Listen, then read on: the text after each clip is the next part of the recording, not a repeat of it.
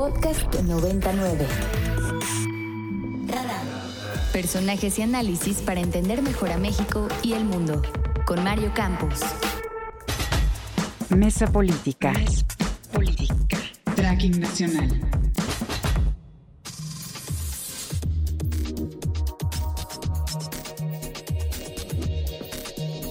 8 con 36 minutos y vamos a empezar con nuestra mesa de todos los martes.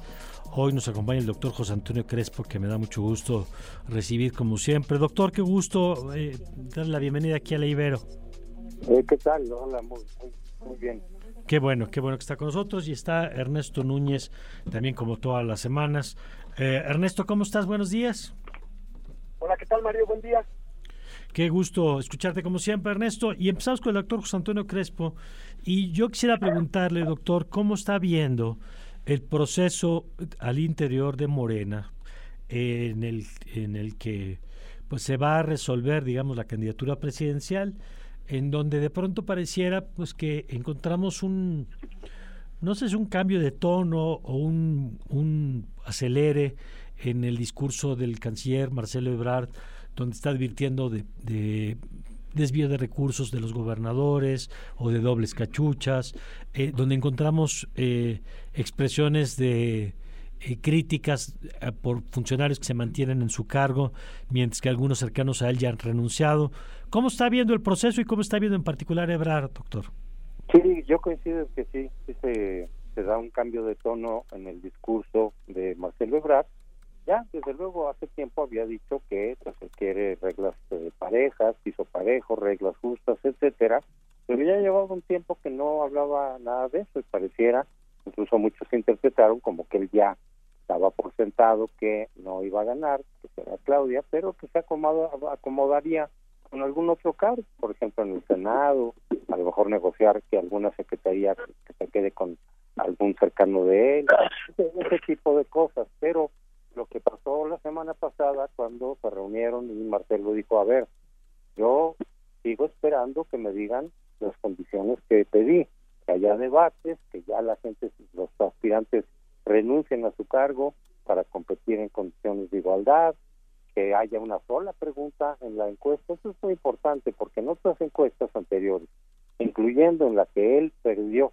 frente a López Obrador en el 2012, meten varias preguntas diferentes, no solamente quién quiere ser candidato, sino que si el, proyecto, que la cercanía con López Obrador y tal, y entonces pueden hacer ahí una combinación para que salga el que ellos quieran.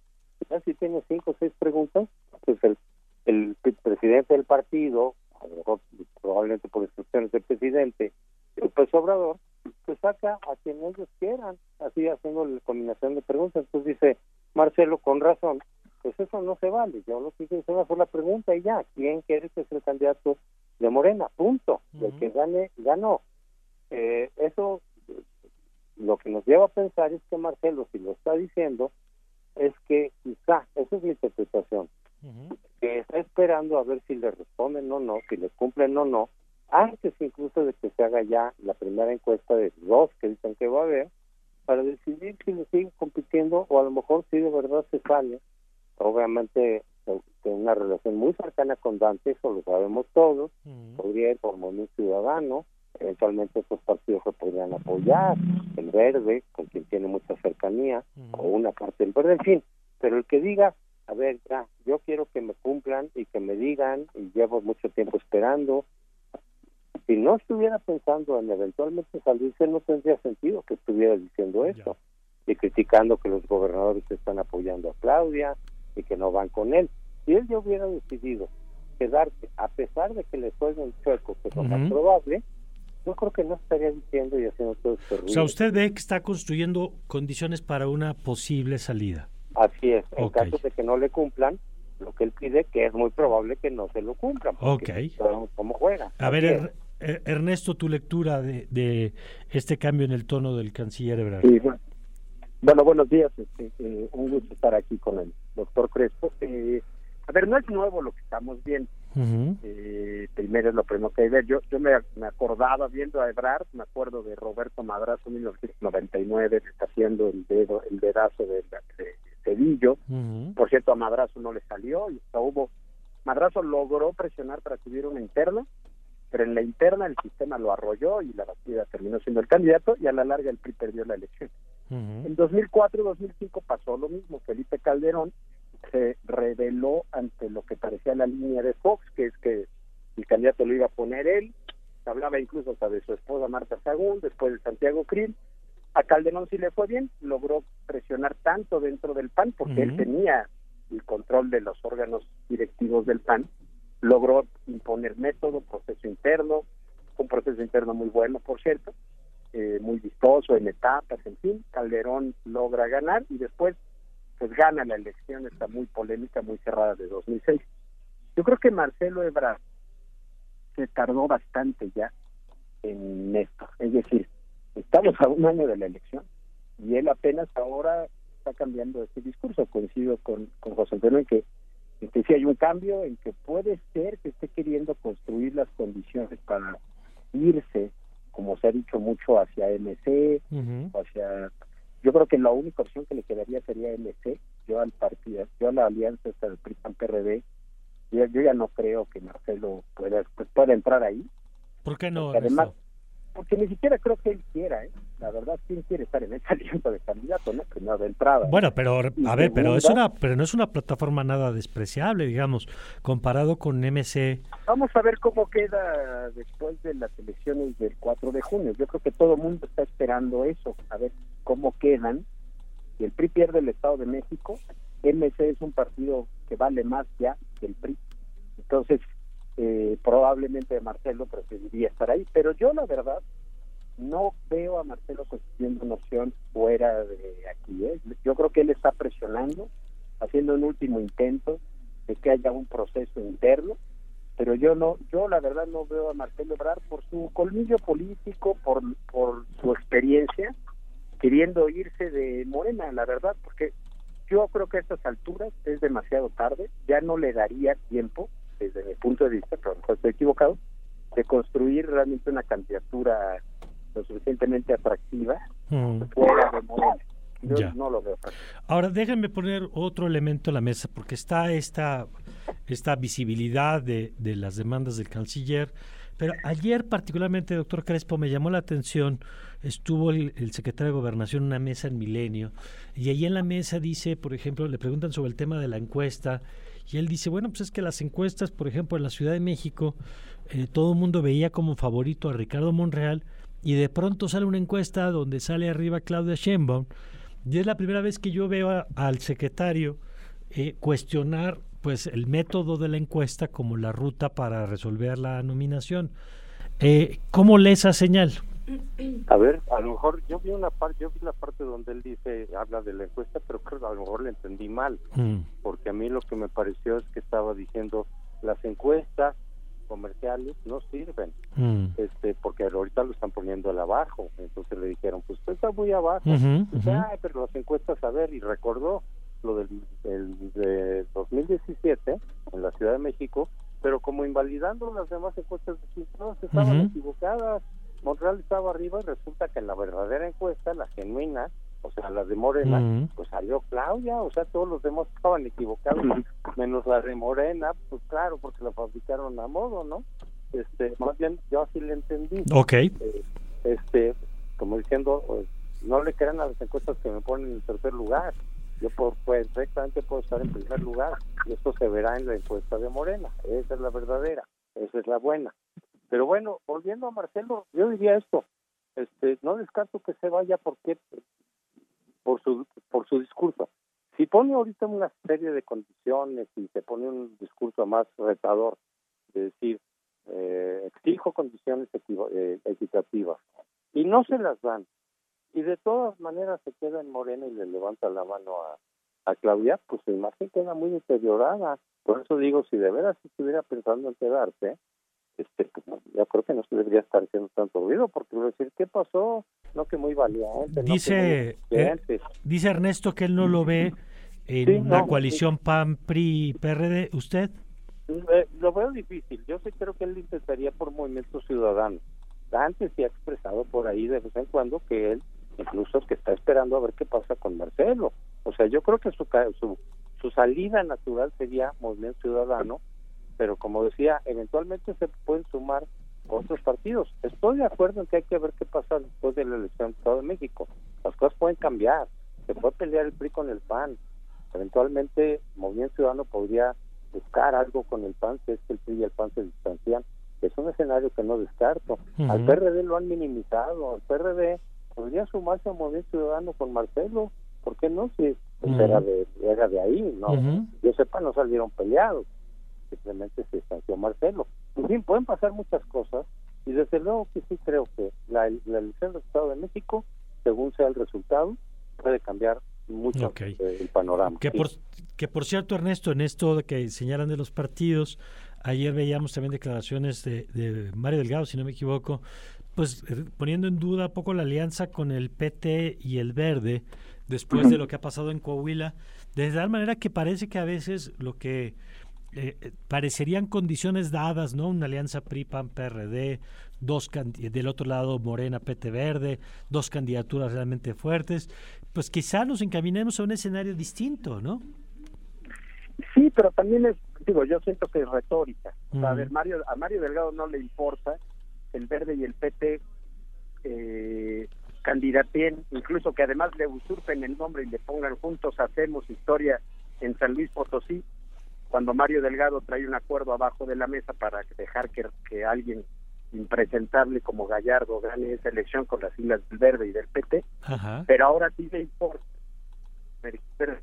eh, el otro Lenin este sí se vayan por la libre con el Verde y el PT, ¿no? Y me parece que es pura retórica de Mario Delgado, presionándolos en un intento, en un último intento de que declinen a favor de Guadiana, mm. porque si uno revisa las encuestas, el otro día había un bien interesante de Javier Garza analizando la encuesta de reforma, pues si uno analiza y, y ves lo que trae Lenin, lo que trae Mejía Verdeja, y te lo pasas a Guadiana, ya sé que esto en automático no ocurre, pero bueno, creo que en el caso de esos partidos satélites sí, pues Guadiana se acerca bastante a Manolo Jiménez, entonces me parece que más bien es un juego retórico de Mario Delgado. Ahora, volviendo al otro tema, Mario, yo nada más que apuntaría una cosa. A ver si, a, ver si al final no terminan este, incluso peleándose la candidatura de MC, por, incluso más que la otra. ¿Por qué? Porque Monreal también, o sea, su, única salida natural sería MC. Por cierto, con Dante Delgado tiene una magnífica relación Monreal. Tan es así que Monreal tenía del Río Virgen colaborando con él en el Senado.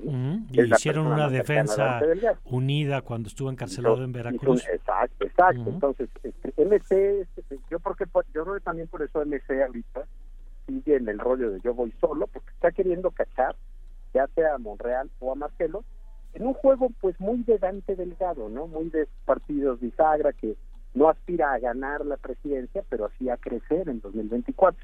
Acá el tema es que alguien como Marcelo, pues él se aspira a llegar a la presidencia, porque también puede ser, dado por la edad de Marcelo, se ve muy joven, pero no es tan joven, pues puede ser que sea la última, pues la última, no no sé si quiera aguantar, y ahí, ahí sí coincido con José Antonio en que eh, yo no sé si Marcelo quiera aguantar y quedarse en Morena seis años en el Senado, para ver si en el 2030 este, ahora sí se le da, ¿no? Yo, yo también eso creo que hasta por una cuestión de edad habría que dudar. Y a ver, en ese sentido, doctor Crespo, ¿usted ve una salida dentro de Morena para Ebrar que no sea la candidatura? Porque se ve complicado. Eh, es cierto que hoy tenemos figuras, nos dicen el caso de Biden en Estados Unidos, pero digamos, yo creo que políticamente, pues el momento de mayor visibilidad fue cuando terminó la jefatura de gobierno Marcelo Ebrard en el año 2012, que es cuando deja pasar, digamos, la candidatura de López Obrador. Eh, yo no sé si después de lo que ha hecho Marcelo Ebrard en su carrera, la coordinación, una coordinación en el Senado, ya no puede ser evidentemente jefe de gobierno. O sea, ¿ve alguna ruta que no sea la candidatura que pudiera ser suficiente como para tener una transición eh, un arreglo interno tranquilo en Morena? Pues no se puede descartar ningún escenario, ¿no? Porque al final de cuentas él es el que sabe qué está planteando, él es el que hace su cálculo. Desde luego podría quedarse a lo mejor y decir, ah, mira, si le hicieron trampa y de todas maneras se quedó, calculó que afuera no no iba a conseguir nada. Eh, puede ser, ¿no? No sabemos bien a bien. A mí gente cercana a Marcelo, no él, pero pero sí gente cercana, me ha dicho que están calculando que ellos pues, afuera pueden tener mucho apoyo. Hay muchos empresarios que lo apoyan, porque lo ven como alguien más cercano, más moderado. El propio López Obrador ha sugerido. decir, claro, hay empresarios que están ahí queriendo eh, convencer a, a, quien ven más moderado y se puede corregir. Eh, eh, en fin, hay, hay ciertos sectores que sí podrían apoyar a Marcelo y él podría calcular, sobre todo, si, si, si, si no sale bien la candidatura en PRI, PAN, PRD, tampoco está asegurado eso, ¿eh? Y hay muchos problemas para que salga una candidatura fuerte, legítima, eh, con el apoyo ciudadano. No, no, no está tan claro. Eh, entonces sí podría de pronto un bien ciudadano convertirse en algo más atractivo. Ahora, si ese es el cálculo que hace Marcelo, como algunos cercanos me sugieren, por eso yo no descarto el hecho de que sí se saliera de Morena y sin tener garantía de nada, pero buscarle allá con Movimiento Ciudadano. De la salida de, de Monreal se habló mucho. Yo creo que de Monreal está ya muy devaluado por cómo ha jugado él. Yo creo que ni Movimiento Ciudadano, pese a su relación cercana con Dante, diría, no, no, pues ya no, ya, ya te quemaste, digo. Hace tiempo sí se veía como una posibilidad, ahorita yo ya lo veo de plano en el piso. De acuerdo. Eh, sobre ese punto, Ernesto, el tema de Monreal.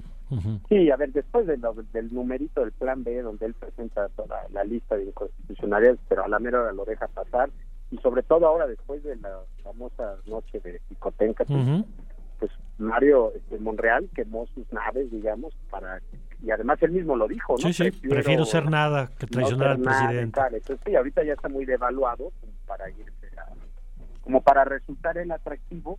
O sea, ahí me, se puede decir, bueno, prefiero a Samuel García o prefiero mm. a Colosio Junior que a Monreal, ¿no? Pero, eh, eh, eh, a ver, está muy interesante. Yo, yo creo que lo del Estado de México sí hay que esperarlo, Mario. Nos, nos va a dar para mucho análisis el reacomodo yo veo la alianza muy deteriorada. Yo no estoy estado analizando a fondo el Estado de México, he platicado con gente que está ahí. Las cosas están muy mal en la alianza. No hay una buena relación entre los dirigentes. Eh, todavía ni es la elección y ya se están empezando a echar la culpa de por culpa de quién perdieron. Entonces yo creo que la relación PAN-PRI eh, PRD va a quedar muy deteriorada después de las elecciones del Estado de México. Todavía tenemos el debate de este jueves pero pues en toda, no hay una encuesta seria que no le dé eh, por lo menos 12 puntos de ventaja del final, entonces quedando 20 días tendría que pasar algo muy, muy, muy fuerte como para que perdiera y me parece que esa posible derrota en el Estado de México es algo que esta alianza va a tener que procesar de una manera pues muy importante, muy fuerte, eh, ya vimos a los dirigentes de los partidos aferrándose, sobre todo a Lito, ¿no? Aferrándose a quedarse ahí hasta el 24. Creo que la alianza puede puede quedar muy maltrecha después de después de Estado de México. Y, ver, como dice el, doctor Crespo, pues tampoco la, tampoco tendríamos por qué darla por hecha, por, hecho ya, ¿eh? de que esa va a ser la alianza opositora. Bueno, pues interesante todo lo que han puesto en la mesa, sobre todo por los escenarios las variantes que pueden presentarse todavía en los siguientes meses, que a lo mejor no faltan tantos, porque si Morena está adelantando sus tiempos para agosto, el otro día decía Mario Delgado una primera encuesta en julio y una segunda ya con los finalistas en agosto, pues estamos hablando de tres meses como para tener ese lado de la ecuación resuelto y sabemos que eso ya ha acelerado también del lado del PRIPAN. PRD para ver cómo resuelven su propio proceso. Gracias, doctor Crespo, como siempre. Con mucho gusto, Mario. Eh, Ernesto, como siempre, un gusto escucharte. Muchas gracias, un saludo. Gracias, Ernesto Núñez, eh, chamanesco, eh, y el doctor José Antonio Crespo. a los dos les recomiendo mucho que lo sigan en Twitter, a Ernesto como chamanesco y al doctor Crespo como JA Crespo 1. Y nos dice Eduardo Hernández, Monreal puentea para negociar la llegada de Brar en MC. Bueno, pues puede ser. Eh, dice Marcelo debió dar el paso al costado desde el inicio del año y ganaría más atrayendo reflectores. No conecta con la 4T ni con Morena. Eh, pues sí, puede ser, puede ser. Vamos a ver cómo se va acomodando esto. Gracias, Eduardo. Gracias. Para más contenidos como este, descarga nuestra aplicación disponible para Android y iOS o visita ibero909.fm.